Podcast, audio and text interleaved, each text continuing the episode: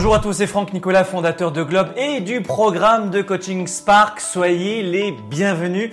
Vous le voyez, je suis vraiment chanceux aujourd'hui, je suis bien entouré d'Emilia euh, Sirois à ma droite. Bonjour Emilia. Bonjour. Sois la bienvenue, tu es naturopathe et coach alimentaire. Oui. On va en savoir plus dans un instant. Et Gabriel Sanson. Bonjour Gabriel. Bonjour. Ça va? Oui, ça va bien, toi? Tu es, tu es spécialiste en alimentation vivante et hypotoxique. Oui. L'hypotoxique, ça veut dire quoi? Sans toxine. Sans toxine, très bien. Euh, pourquoi est-ce qu'aujourd'hui je suis entouré de Gabriel et d'Emilia? Parce que nous allons vous offrir aujourd'hui 10 idées reçues sur des mythes alimentaires. En alimentation, nous avons en permanence des mythes. Et cette fois-ci, avec ces deux spécialistes que j'ai reconnus comme de vrais experts aujourd'hui sur le marché nord-américain, eh bien, nous allons vous aider à tordre le cou à ces idées reçues. À noter aussi, et notamment ce livre qui est formidable, un best-seller énorme. Plus de 100 000 exemplaires vendus au Québec. Euh, je crois que ça s'est jamais vu. C'est la meilleure vente hein, ces, de- ces dernières années. Oui, le premier livre de Madame Lagacé. Oui, le- Madame Lagacé, effectivement. euh, Diane Duchesse, Louise Labrèche et Gabriel Sanson sont dans ce livre extraordinaire. Cuisiner pour vaincre la douleur. C'est un livre justement qui m'a fait penser qu'il était grand temps d'inviter des spécialistes comme Emilia et Gabriel aujourd'hui avec nous. Est-ce que vous accepteriez, mesdames, de jouer au jeu du vrai-faux Oui. Ça vous plairait ça? Oui. Ok, on y va vite alors? Ok, très bien.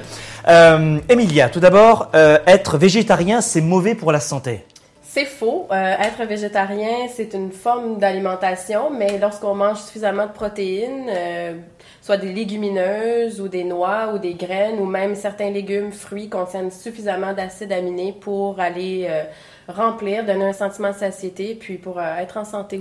Mais pour les gars qui veulent prendre des muscles Mais on peut avoir l'exemple de plusieurs sportives euh, et sportifs comme euh, Vénus qui joue au tennis. Je ne pense pas qu'elle manque de muscles. Euh, je pense euh, à Brandon Brazier qui aussi est un marathonnier incroyable. Ouais. Donc lui aussi, euh, je pense pas qu'il manque de protéines. D'ailleurs, il a, lancé la vague de produits véga pour cette raison.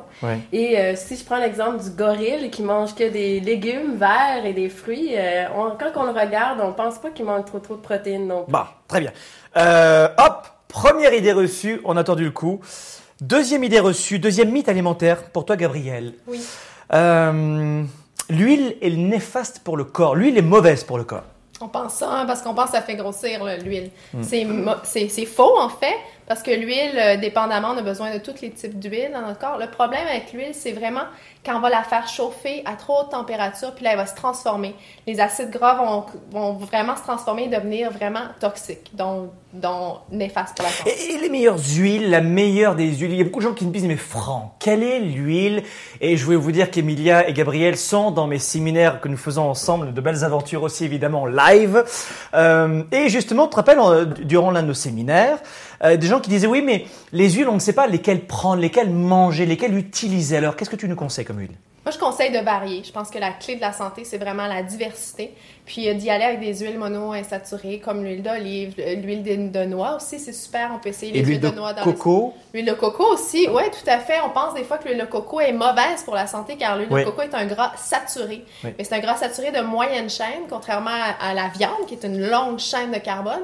Oui. Donc l'huile de coco est très bonne pour la santé. Elle va faire diminuer le taux euh, de cholestérol dans le sang puis va vraiment prévenir des maladies du cœur. Il y en a certains qui me disent que l'huile de coco, c'est bon pour le visage aussi. C'est un antifongique, on peut l'appliquer sur la peau, on peut l'appliquer sur les cheveux, sur les lèvres, on peut l'utiliser de plusieurs façons. Très bien. Merci beaucoup. Justement, Emilia, pour toi, une question pour toi. Les céréales, ça donne des forces. Ça dépend. Il y a certaines Ah. sortes de céréales qui sont recommandées et d'autres sortes de céréales qui sont moins recommandées. De notre part, le gluten, avec la, la publication du livre de Madame Lagacé, euh, qui a fait des recherches, on s'est rendu compte que le gluten crée des glycotoxines, un niveau de toxines dans le corps assez élevé qui affecte le système immunitaire et la digestion, entre autres. Euh, c'est sûr que euh, l'apport, la, la consommation, le nombre de céréales qu'on va manger par jour. Comme moi, par exemple, en tant que naturopathe, je recommande pas de débuter la journée avec une céréale directement puisque son temps de digestion est très long. On parle de 15 à 21 heures pour son assimilation. Tandis qu'un fruit, qui est un sucre aussi, qui est un sucre simple, est beaucoup plus facile à assimiler. Donc moi, c'est ce que je recommande. Mais par contre, les apports de céréales par jour, moi, je parle d'une pompe de main en termes de féculents aux céréales. Donc, ça dépend lesquels qu'on consomme, mais je recommande toujours des céréales un petit peu plus ancestrales, sans gluten. D'accord. Très bien, merci Émilie. Emilia, pardon. Ah. Ah, ça c'est un sujet tabou. C'est un Non, sujet. ça, c'est un sujet tabou. Le chocolat fait-il grossir? Les femmes sont pas contentes à Saint-Valentin, sauf du chocolat. Ils pensent que ça va faire grossir. Ouais. C'est un mythe. Le chocolat ne fait pas grossir. En fait, est-ce que tu sais, Franck, c'est quoi qui fait grossir dans le chocolat? C'est le sucre. Le sucre, le beurre, tout ce qu'ils rajoutent Ah. dedans, là, les ganaches. Mais nous, on peut faire du chocolat sans tout ça. Non. Du chocolat cru, du chocolat végétalien, sans produits laitiers, sans beurre. Puis c'est tout, tout aussi bon. Puis non, le chocolat, contrairement à la croyance, fait maigrir, en fait. Il coupe le- la, la faim. Donc, on peut manger un carré de chocolat noir le soir, plus faim. Tu sais, quand on mange une tablette de chocolat noir, on la mange pas au complet. Mais une barre Mars, on la mange au complet. Mais tu sais, la tablette de chocolat noir, là, on n'a jamais la envie de la manger au c'est complet. vrai. C'est vrai, hein? Euh, je fais un peu l'avocat du diable parce que je suis un amateur de chocolat cru. Ah, le chocolat cru est délicieux. Je ne sais pas si vous connaissez le chocolat cru, mais allez-y. Euh, et en tout cas, merci pour ces précisions parce que je jouais l'avocat du diable évidemment, mais tu prêches un converti parce que je Oui. suis d'accord avec toi évidemment. Euh, Emilia, pour éviter l'ostéoporose, il faut absolument boire du lait. Ouf, Emilia, il faut boire du lait. C'est un bon sujet. Ah, le tu aimes lait. ça, hein, oui. Euh, plusieurs raisons pour lesquelles euh, on recommande de diminuer les apports en lait et même éviter le lait. Euh, D'ailleurs, Madame Jacqueline Agassiz en parle beaucoup dans son livre. Euh, un, le lait contient des glycotoxines. Je parle souvent des glycotoxines, mais c'est une toxine qui s'accumule dans le corps et qui crée de l'obstruction et de la congestion. Euh, en naturopathie, on dit aussi que le lait euh, favorise la sécrétion de mucus dans le corps. Donc, euh, on accumule aussi du mucus et ça crée beaucoup de congestion, encore une fois. On dit aussi que le lait est fait pour les veaux. Et qu'un enfant, lorsqu'il Le lait passe- fait pour les? Le lait est fait pour les veaux, il provient de la vache. Donc, Ouais, c'est pour nourrir ouais. le veau. Ce n'est pas normal qu'une vache soit tout le temps en production ouais, de lait. Euh, Aujourd'hui, il n'est même plus obligatoire de faire sortir une vache dehors, euh, sachant que le lait passe par euh, les mamelles et les mamelles sont riches en lymphe. Ça veut dire que l'aliment ne bouge pas, donc on peut considérer que l'aliment est congestionné, il a zéro exercice.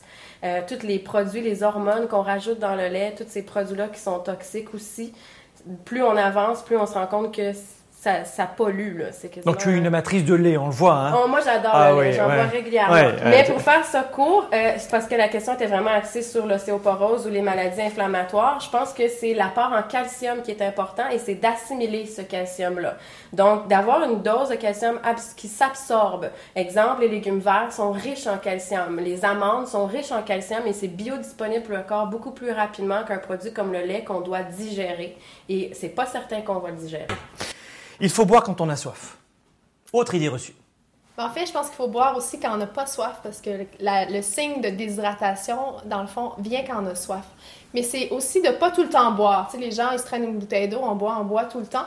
Je pense qu'il faut boire une demi-heure avant de manger, quand on se lève le matin, pour faire un genre de backwash, comme avec une piscine, de notre corps qui va, qui va se réveiller le matin ou avant de manger une demi-heure. On prépare la digestion, on prépare le corps. Donc vraiment de boire un grand verre d'eau, deux verres d'eau le matin, puis de boire euh, vraiment pas juste quand on a soif, mais Ouais. surtout euh, à- à- de façon régulière entre les repas. D'ailleurs, tous les matins, vous allez me dire si je me trompe, tous les matins, je vous recommande de boire un jus de citron avec deux grands verres d'eau, de façon à réalcanaliser votre, votre corps, évidemment. Euh, vrai, faux? Vrai, et Vrai. je recommande de le faire dans de l'eau chaude pour aller favoriser la détente aussi du corps suite à la détoxification qui s'est produite durant la nuit. Waouh Voilà. C'était le petit bonus pour vous en plus aujourd'hui. Euh, Emilia, merci Gabriel. Emilia, le café, ça réveille. Tu sais que les leaders et les entrepreneurs qui nous écoutent en ce moment, certains sont abonnés au café. Alors, euh, qu'est-ce que tu en penses? C'est ton idée reçue, c'est ton expérience? Ouais, et j'adore cette, euh, cette question parce qu'en fait, j'ai plusieurs de mes clients corporatifs qui ont remplacé la machine à café par des mélangeurs haute vitesse et qui font maintenant des smoothies, euh, des frappés de fruits dans l'entreprise pour, dynam- pour rendre dynamiser, pour rendre les gens plus dynamiques et réveillés. Et ils ont beaucoup de résultats, des pertes de poids, ils se lancent des défis. Euh, parce que le café, c'est acide. Sur la Terre, on a deux modes de, de vie. On a un mode de vie alcalin qui génère la vie, puis on a un mode de vie acide qui décompose. Le café est 10 000 à 100 000 fois plus acide que le pH du corps humain. L'énergie qu'on se procure lorsqu'on boit un café est une énergie nerveuse. Donc, on est nerveux et plusieurs personnes, ça stimule l'élimination lorsqu'on boit du café. Et on se rend compte que c'est parce que c'est un poison et que le corps essaie de l'éliminer le plus rapidement possible. On parle de boire 4 verres d'eau pour aller réhydrater le corps versus un café. Imaginez ceux qui en boivent plusieurs. Là. Et en plus, ça fatigue les glandes surrénales considérablement. Les glandes surrénales sont épuisées parce que finalement, on n'a pas vraiment conscience de notre énergie vitale. on est toujours sur une énergie nerveuse. Absolument. Merci beaucoup, Emilia, pour cette idée reçue. Tu sais que tu es en train d'en choquer plus d'un, hein tu le sais. Hein Désolée. Ouais, mais les yeux bleus d'Emilia vont régler le problème, ça, je peux vous le dire. Gabriel, oui. les boissons zéro calories sont excellentes pour la santé. Oui, on pense que c'est mieux hein, que la boisson, l'original. En fait, c'est un gros faux. Euh, c'est les boissons zéro calorie contiennent des édulcorants comme de l'aspartame euh, et d'autres trucs comme ça qui sont prouvés hmm. maintenant comme étant hyper toxiques et même provoquant des cancers pouvez faire des recherches là-dessus, mais il y a des gens qui ont des symptômes, par exemple, de sclérose en plaques, des choses comme ça, qui vont se rendre compte que souvent, ça vient du fait qu'ils consomment beaucoup de ces boissons-là. Des symptômes de maladie. il n'y a aucune étude qui le démontre, ça, ou est-ce qu'il y a des études vraiment qui le démontrent aujourd'hui? Ça commence, là. J'ai lu des articles là-dessus de plus en plus, des gens qui avaient comme fait les expériences, puis tout ça. J'ai lu des articles là-dessus, mais depuis, depuis longtemps, on le sait que l'aspartame, c'est toxique. Euh, puis c'est vraiment pas un bon choix. Je pense que tant qu'à prendre quelque chose, on va pas prendre quelque chose qui est une imitation de. C'est du faux sucre versus du sucre. C'est pas bien de consommer des boissons, euh, des boissons gazeuses, mais si vous en consommez, euh, c'est quasiment pire le zéro calorie. Hmm. avant-dernière, il est reçu mythe. Ah tiens, elle est intéressante cette question, je l'ai réservée pour toi. C'est la viande est la meilleure source de protéines. Bon, il faut faire attention par rapport à ça. Puis ça, c'est des données qui sont sorties même à l'Institut de cardiologie de Montréal récemment. On recommande à tout le monde de manger à peu près l'équivalent de 80 grammes de viande par semaine. C'est l'équivalent d'environ 3 paquets de cartes. Euh, si on regarde, en général, les gens en, consomment beaucoup plus. Euh, le temps d'assimilation et de digestion de la viande, on parle de 21 à 24 heures si votre système éliminatoire fonctionne très bien. Donc, on parle ici de putréfaction. Puis là, je suis désolée pour ceux qui sont en train de manger, mais euh, la viande, lorsque vous la laissez sur le comptoir à 30 degrés l'été, euh, vous, je veux même pas vous laisser me dire ce que ça a l'air après. Mais ça reste que le corps est à 36-37 degrés et lorsqu'on mange trop de viande et qu'on se laisse pas le temps de la digérer ou qu'on la combine pas nécessairement avec des fruits et des légumes crus, c'est très long à digérer. Donc non, je ne pense pas que la viande est la meilleure protéine. Je pense qu'il faut varier nos protéines. Aller chercher des protéines dans les légumes, dans les fruits, dans les pousses, hmm. les germinations, les noix, les graines, les poissons, et aller chercher différentes sortes, vraiment, pour varier. Donc je pense pas que c'est la meilleure, je pense pas que c'est la pire, je pense simplement qu'il faut varier. Faut varier, faut varier les protéines. Voilà. Tu es dans la mesure, dans la modération. Emilia, on aime ça. Euh, dernière question, justement, tiens pour toi. Tu me permets? Oui, vas-y. Les barres protéinées sont idéales pour remplacer les repas. Tu sais que, en général, c'est ceux qui nous écoutent en ce moment, souvent, bon, mangent au restaurant le midi, alors qu'on conseille mieux d'amener son lunch. Déjà, économie, sur le plan financier, c'est mieux pour vous. Et puis ensuite, évidemment, vous pourrez choisir vos aliments de bonne qualité pour vous ressourcer toute la journée. Ça, c'est la première des choses. Mais autre élément, souvent, on saute des repas et on se dit, tiens, je prends une barre de céréales. Je ne suis pas contre les bars, mais par contre, je pense que les bars sont souvent condensés et secs. Donc, on va manquer d'eau probablement pour le digérer mhm. et souvent on y ajoute beaucoup de cacao ou d'aliments énergisants et le dosage est très élevé. Donc, après, on a un, gros, on dit un high, là, une montée d'énergie. Puis ensuite, on est fatigué. On ressent un relâche, on ressent qu'on est fatigué parce qu'on est déshydraté, parce qu'on n'a pas suffisamment mangé et surtout, on n'a pas pris le temps de s'asseoir et dire au corps, je mange, voici la portion de nourriture pour aujourd'hui, puis ça va me rendre plus performant dans le reste de ma journée. Parce que j'ai pris un moment de temps pour moi. Puis les gens vont manger ça dans la voiture, ils vont avoir du stress en même temps, l'estomac se contracte, le système digestif est contracté. Finalement, on génère énormément de stress physique, pas juste mental, mais au corps aussi parce qu'on mange des choses déshydratées, pour emporter. C'est mieux de manger une barre que de sauter un repas, mais moi je conseille plus un fruit avec des noix sur le côté à la place, puis une bonne bouteille d'eau, et voilà. Ou un smoothie, on va en mhm. faire tantôt. Bien sûr. Alors quand tu dis tantôt, sachez que... Merci Emilia. Euh, réduisez aussi l'apport de sucre dans votre journée. Nous mangeons trop de sucre. Vous devez savoir que si vous mangez trop de sucre, pas euh, pâtes, riz, pain, céréales, euh, fruits rouges, euh, bonbons, évidemment, on n'en parle pas, gâteaux, etc., dessert.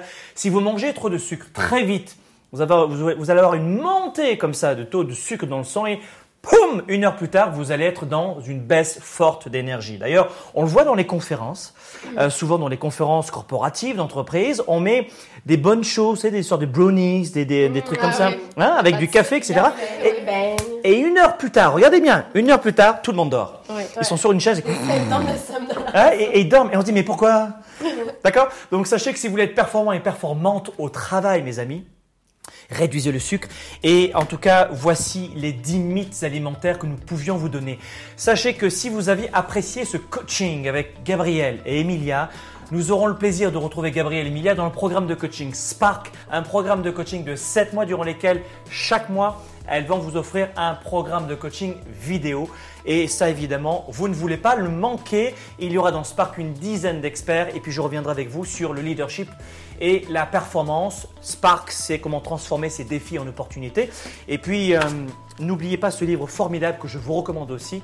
Gabriel, tu es dedans.